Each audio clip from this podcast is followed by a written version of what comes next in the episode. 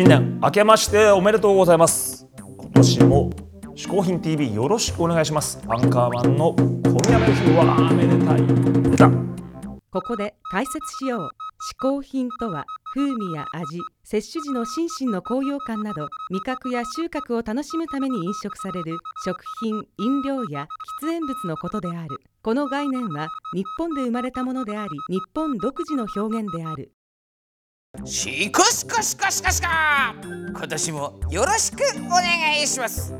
はい今週のゲストは起業家で商品企画やコラム執筆など多彩な活動をなさってる安藤美冬さんです。はい。多摩大学で非常勤講師もされている安藤さん。どんなお話が聞けるのか楽しみです。はいそれではね今年一発目の嗜好品安藤美冬さんに紹介してもらいましょう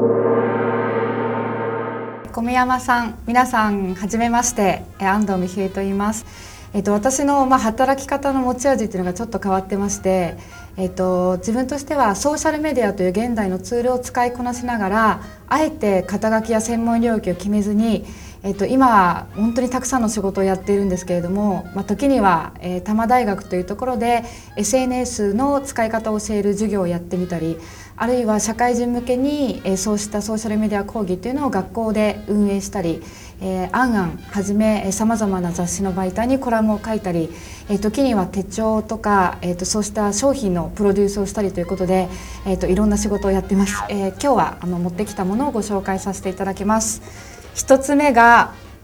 「えー、Cars of Destiny」という、えー、本です、えー、占い本です。日本ではちなみに未発売、えーと、日本語訳は出ていないのですごくレアな、えー、本だと思います。これまで50カ国近くの海外を回ってきてあのバックパッカーとして海外旅行がすごく好きなんですけれども中でもすごく心惹かれる場所というのがアメリカの西海岸にあるセドナという場所です。まあ、そこでえっと、一緒に行った雑誌編集者さんの方に勧められてある先生術師の先生術のえーと、セッションを受けたのがこの本と出会う最初のきっかけだったんですけれども、まあ、そのセッション自体はあの正直言うとあまりピンとくるものじゃなかったんですけれども あの今3年経った今ほそのことごとく外れていたんですけれども ただその先生術の女性が持っていた本がこれだったんです。で「カーズ・オブ・デスティニー」というなんか不思議な本だな、まあ、ちょっと開いてみると、まあ、全編当然英語ですしえっと、一見ちょっとね難しいように感じるんですが要は私たちの、えっと、生まれた、えっと、月日、えー、私であれば1月9日なので1月9日そうした月日に合わせて、えっと、トランプのカードでいうと1枚のカードが自分を性格を示すこうバースカードというふうに、えっと、導かれます。でそのバースカード私で言うと、えっと、5スペイドえーと、5のスペードなんですけれども1枚のバースカードをもとに、えー、今年の運勢とかそもそも持っている性格とか、えー、来年や再来年以降はこうどう運勢が移り変わっていくのかという展望も含めてさまざまな観点で占うことができます。でちょっと話をこの本との出会いに戻すとえーと、そのスピリチュアルセッションを受けた後にこの本がずっと記憶に残っていた私が、えーと、その一緒に行ったですね編集者さん4人組で女子4人組で行ったんですけれどもふと立ち寄った本屋さんで実はこの本と出会うことになります。えっと、そこがまたちょっと不思議な本屋さんで、まあ、そうしたこう占い本がたくさんこう本棚に詰まった一軒の小さな本屋さんだったんですけれども隣のアメリカ人の女性が私の方の顔をじっと見てきてあなたにはこの本が合ってると思う。あなたはこの本が読むといいと思う。って声をかけられたそれがなんとこの本だったんですね。 Cards of Destiny だ本当にびっくりしましたということでまあセドナというですねパワースポットの土地ではいろんな不思議なことが起こるかもしれないんですがそうして出会ったこの本で自分のこのバースカードを見て私びっくりしました。なんでかっていうとちょっともう一回開きます。まあ、5 of spade というのは一言で言うとライフスタイルが目まぐるしく変化する人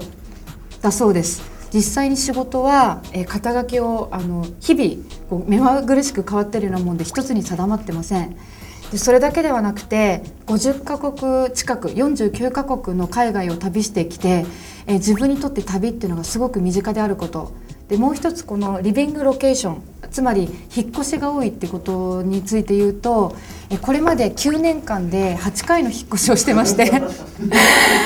あの2年2年以上ですね同じ場所にあのつまり更新しないっていうですね自分のルールを引いて2年どころか1年ごとに家を引っ越してるぐらいのですねまあ、リビングロケーションを目まぐるしくチェンジさせてます、えー私の親友の女性がいまして彼女も編集者なんですけれども去年の、えーある時に見てあげたら来年、まあ、つまり今年ですね結婚が決まるというふうに書いてました。実際に彼女は今年の2月に入籍をしまして、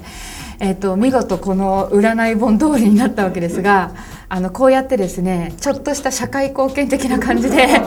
友人を見てあげたりしてます、えー、とぜひ小宮山さんも何かの機会があれば、えー私がこれで見て差し上げたいと思いますのでよろしくお願いします。安藤美冬さん一つ目の嗜好品は Cars of Your Destiny でした安藤さんって本当に形にとらわれないさまざまなお仕事をしているようですが思えばアンカーマンだってそうだよね。まあそうですね。思えばいろんなことをやらせてもらってますね、ということで本日はアンカーマン小宮山雄飛のここ数年の仕事録をまとめてみました。おおはいははい。まずはもちろんミュージシャンとしてオフディラン、まあねこれがまあ基本ですから私ねいろいろやってますけども、はい。オフディランですからねはい。さらにユーヒーズとバンクスとしてもリリース活動をしてますね。そうですねちょうど去年ね久しぶりにバンクスとユーヒーズも出るっていうので、まあ、再結成というかややってやりましたけどね今年またそういうのもやれたらいいなと思いますけど。はい。さらに音楽関係では NHK の「お母さんと一緒いないいないばー」など子供番組への楽曲提供。松竹ムービックス系の映画館のポリシーシネマもやってますよね。そうですね。なんかね僕結構ね子供系とかキャラクター系好きなんでね、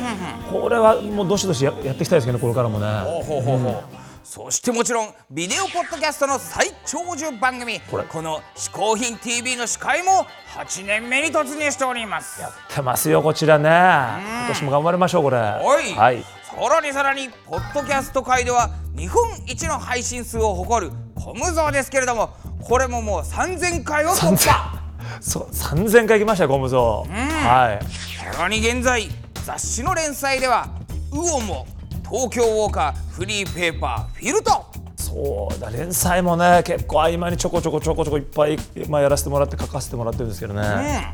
ウェブのプロデュースは「嗜好品 TV」を含むこのテレビスマイルにシュートアップ。テーブルマーク東京うどん日和。ホームズやっぱり飯が好き。そうそう考えると本当結構やってますね私ね。ね。あそしてレギュラーで BS 富士小山君堂東京会議。さらには世界不思議発見までたまに出てますからね。まあそこはたまですけども。いやいやいや、まあね幅広いっしょアンカーマン。いやいやいやまあ僕もまあそれはあの、幅は思えばね幅広くやらせてもらってますけど、はいはいはい。やっぱ鹿も結構広いじゃない。いやいやいや僕なんか狭い狭い。いやいや広い。だってまずこの番組で鹿の声でしょ？そうですね。でこれがまだ週の5日ぐらいじゃないですか。そうですね。大変なんです意外とね。で残りで、まあ、先ほど出ましたコムゾーね、はいはいはいはい。これはまあ一緒にやってるじゃないですか、でそれからもうあれ一昨年ですか？本をはいはいはいはい。出しましたね。出しましたねそれもね。もう本まで出して、まあそんなもんですから僕いやいやさらにさほそれからほらあと蒲田でさ知らないおじさん家泊まりたでしょ？